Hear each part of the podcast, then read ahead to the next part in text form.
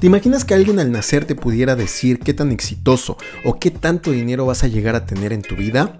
Pues déjame decirte que sí existe un lugar donde te puedes dar cuenta de manera muy fácil de eso. Y a lo mejor tú te preguntas, ¿cuál es? ¿Cuál es? ¿Cuál es? Pues vives en él, se llama México, y lo único que tienes que hacer es voltear a ver qué color de piel tienes.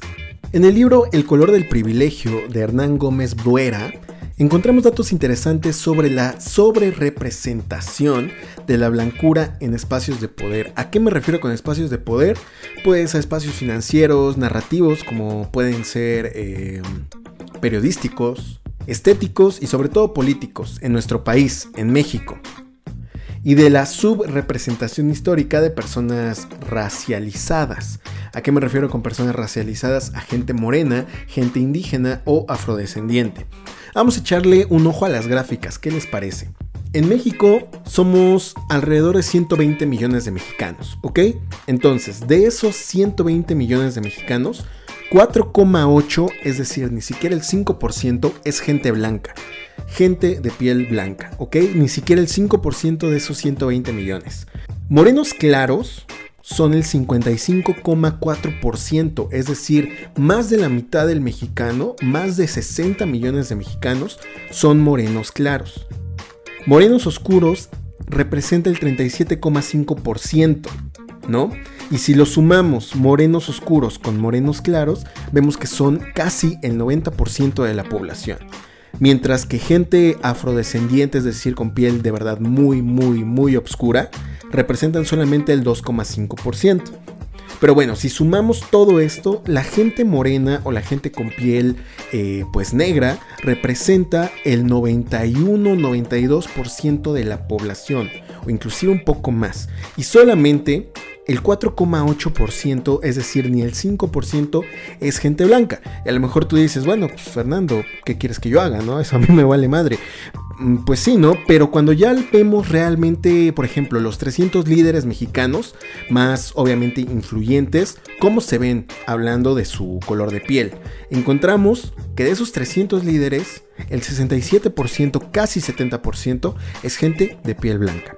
El 20% es gente de piel morena clara. El 12% es gente con piel moreno oscuro. Y el 1% pues gente negra, ¿no? Entonces, obviamente aquí hay una disparidad enorme.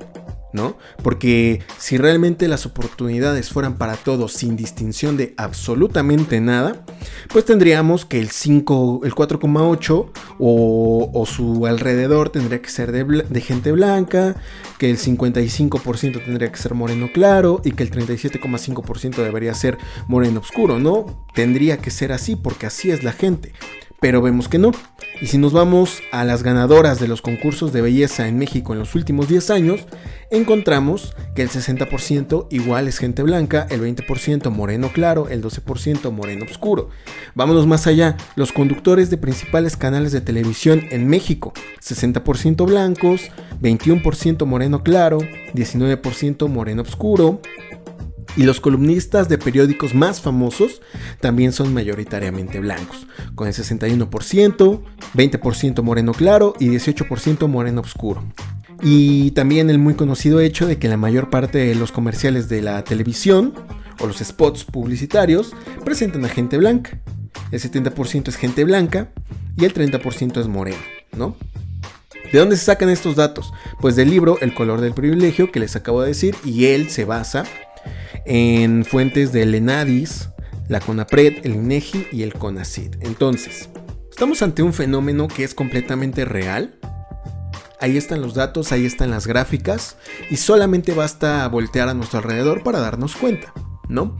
Ahora hablando un poco acerca de mi perspectiva personal, yo me he percatado de que cuando le pregunto a gente morena que si cree que su color de piel va a influir en sus ingresos o qué tan, digamos, poderoso, qué tan eh, influyente puede llegar a ser, la mayoría de gente dice que no, o sea, que no influye que realmente influyen características como ser trabajador, eh, ser paciente, ser inteligente, etc. ¿no? Y yo no digo que eso no tenga absolutamente nada que ver.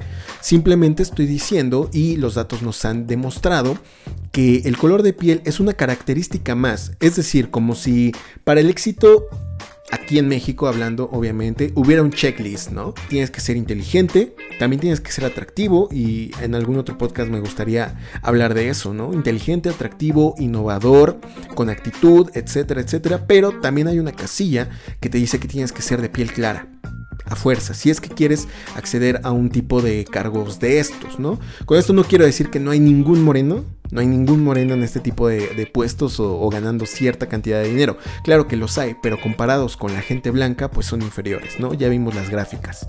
Y entonces hay una disparidad, porque estamos de acuerdo que si ni siquiera el 5% de la gente es blanca, entonces ¿por qué hay tantos blancos en situaciones de poder? Yo les exhorto, yo les digo que vayan a la calle un día, ¿no? Un día que estén de ociosos ahí en el, tráfico o esperando a cruzar el semáforo y chequen algunos tipos de automóviles, ¿no? Que podríamos decir que son, pues no de lujo, pero sí de, de clase media alta, ¿no? Como podrían ser un Mercedes-Benz, un eh, BMW, etcétera, ¿no? Ese tipo de autos. Se van a dar cuenta que la mayoría de ellos están conducidos por gente blanca.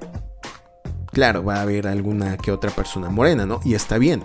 Digo, si nos vamos a la estadística de cómo está distribuido eh, la población en razón a su color de piel, tendríamos que decir que 9 de cada 10 autos de lujo tendrían que estar manejados por personas morenas, porque hay más personas morenas que blancas, pero no es así.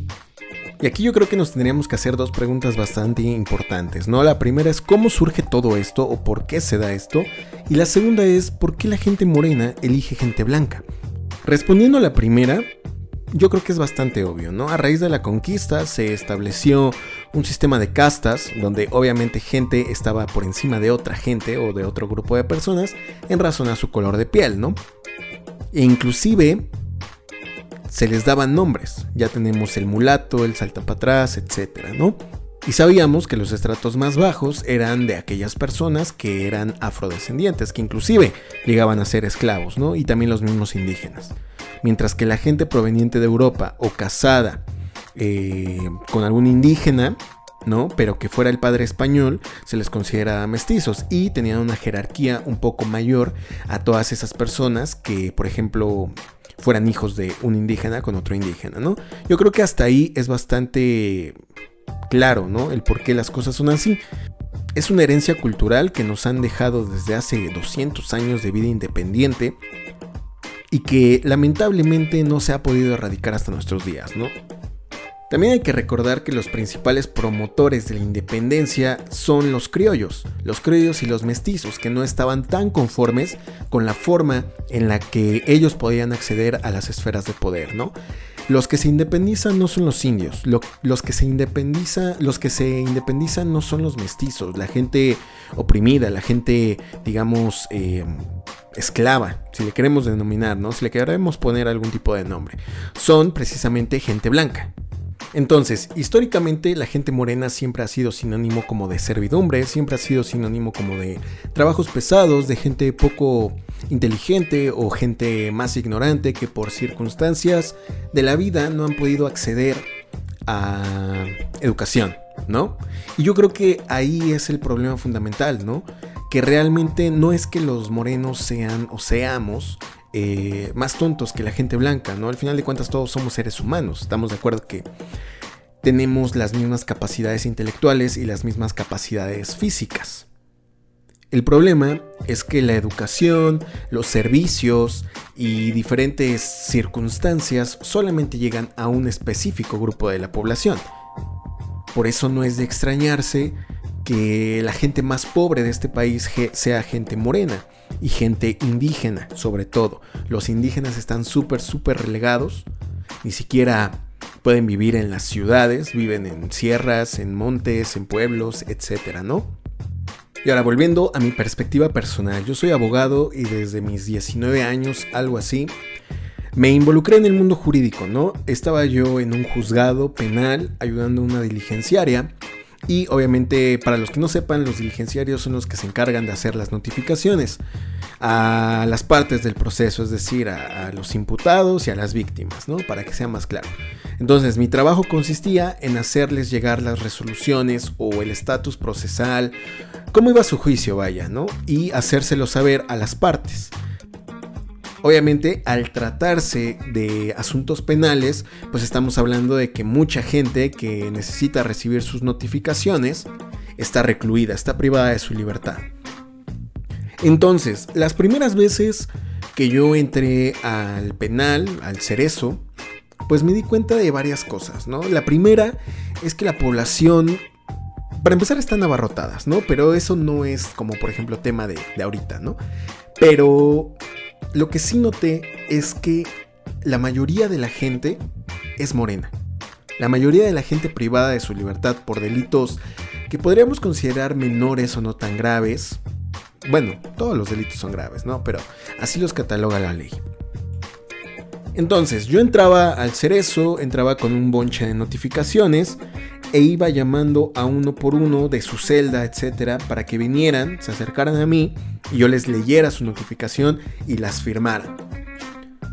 Entonces, oh sorpresa, ahí sí se cumplía la, pues, la regla ¿no? de la población.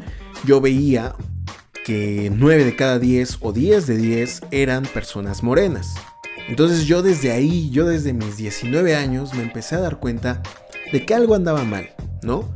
Una de dos, o la gente morena comete más crímenes, o a la hora de juzgar, la ley o el juzgador se, deja llevar por sus prejuicios y sentencia a más gente morena que gente blanca. O quizás haya otra posibilidad, que la gente blanca, como tiene muchísimo más dinero, puede pagar fianzas, puede pagar buenos abogados, etc. Y la gente morena pues se tiene que conformar con los abogados de oficio. Que pues bueno, ¿para qué les cuento, no? Entonces, sea cual sea de estas tres posibilidades, lo que sí es un hecho es que los morenos estamos en un estado de vulnerabilidad comparados con la gente blanca. Pero yo me he dado cuenta que ese es un tema que inclusive la misma gente morena se esfuerza por esconder. Si tú vas y te acercas con una persona que es morena y le dices, oye, ¿has sufrido desigualdad? ¿Has sufrido discriminación? Te van a decir que no. Porque la discriminación está sistematizada, ¿no? a lo mejor me escucho muy chairo diciendo eso, ¿no? Como que hay una conspiración en nuestra contra. No creo que haya una conspiración en nuestra contra. Simplemente creo que la discriminación y el racismo está tan, eh, digamos, normalizado, tan en nuestro día a día, que es muy complicado verlo. Inclusive inventamos excusas. Yo cuando he platicado de, con amigos de este tema de la discriminación, del racismo, me dicen, bueno, pues es que hay más gente morena lavando baños porque en México hay más gente morena. O no, es que hay más gente morena en la cárcel porque hay más gente morena en México de por sí, ¿no? Y también los vendedores ambulantes son en su mayoría morenos porque en México la población morena es muchísimo más grande comparada con la población blanca. Y ahí es donde yo digo, ok, tienes razón, pero ¿por qué en, esa, en ese tipo de actividades sí se cumple la gráfica o la tendencia, pero en actividades como por ejemplo lo que estábamos platicando en un inicio, de puestos de poder, autos de marcas más costosas siendo conducidos por personas blancas, puestos políticos, gerencias de empresas importantes, etcétera, ¿no? Porque ahí la tendencia no es la misma, porque ahí hay más gente blanca de la que se espera. A lo que yo voy es que la misma gente morena intenta justificar o intenta tapar el racismo y la discriminación en la que nos vemos envueltos absolutamente todos, ¿no? Nunca te ha pasado que le echas muchísimas, pero muchísimas ganas a las cosas y no salen como quisieras, no tienes el éxito que algunas otras personas tienen, pues a lo mejor este puede ser un factor determinante, ¿no? Y lo más doloroso es saber que la misma gente morena sigue eligiendo a la gente blanca, ¿no? Estamos hablando de que en México hay 90% de morenos, pues bueno, a lo mejor en temas electorales deberían ganar los morenos, porque, no sé, porque se identifican con la gente, porque pertenecen al pueblo, por ese tipo de estupideces que a veces a la gente le gusta decir. Pero, oh sorpresa, también tenemos gráficas acerca de las elecciones en México. Y sí, el tono de piel influye en la probabilidad de que un candidato o candidata pueda ganar o no las elecciones. Chéquense nada más. Eh, obviamente es un estudio donde se analiza el tono de piel de 12.798 candidatos en el año 2018 y su efecto en los resultados electorales, controlado por sexo, partido político y, contienda. Perdón. Nos vamos a los resultados. En comparación con los candidatos con tono de piel moreno intermedio, aquellos de piel morena oscura tienen un 20% menos de probabilidad de ganar, un 18% menos proporción del voto y un 9% más probabilidad de quedar en cuarto lugar o peor. Aquí no se está comparando a los morenos con los claros. Estamos comparando a la gente morena clara con la gente morena oscura. Y la gente morena oscura tiene un 20% menos probabilidades de ganar. Y bueno, ahí están los datos. Si algún día te quieres dedicar a la política, si ahora estás conteniendo en un cargo de elección popular, tienes que saber que además de ciertas características, que yo creo que tampoco la inteligencia juega un papel importante, parece ser que la gente se esfuerza en escoger a, las personas o a los candidatos más estúpidos, pero bueno, lo que sí tiene mucho que ver es tu color de piel. Si eres moreno oscuro, tienes menos probabilidad de ganar que una persona morena clara. Y ni se diga de una persona blanca, ¿no? Entonces, vemos que la misma gente es la que propicia este tipo de desigualdades, ¿no? 90% de población morena elige al 5% de la gente blanca, perdón, eh, pero no sabemos por qué.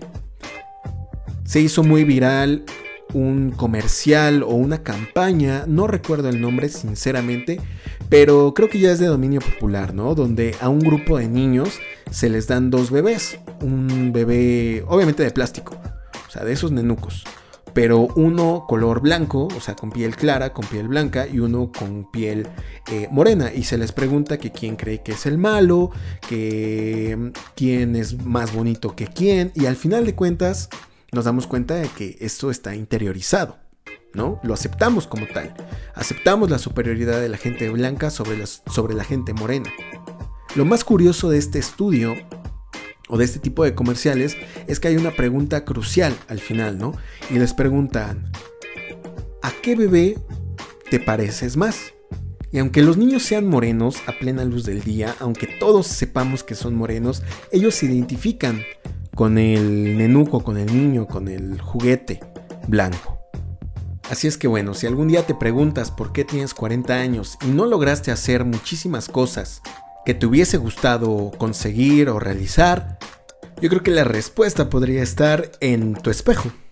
Simplemente ve, mírate un rato y quizás seas un número más de la gente morena que no consigue lo que quiere en este país. Y si eres blanco, déjame decirte que tampoco eres superior. Simplemente debes estar consciente de que tienes una ventaja muy muy grande respecto al 90% de los mexicanos y que es más probable que logres tus metas, que tengas una mejor educación y que al final de cuentas goces de una calidad de vida muchísimo mejor al promedio. Y bueno, si hay una persona blanca y una persona morena en situación de pobreza, va a ser más fácil que el blanco logre salir de ella, porque el moreno se va a quedar muy probablemente atrapado ahí el resto de su vida. Se despide de ustedes Fernando Cortés. Me pueden encontrar en Twitter como arroba Cortés Fernando-bajo. Cortés con S, todo junto, arroba Cortés Fernando-bajo. Y ya vamos a estar subiendo muchísimo más material a este subpodcast, Cosas Tercermundistas.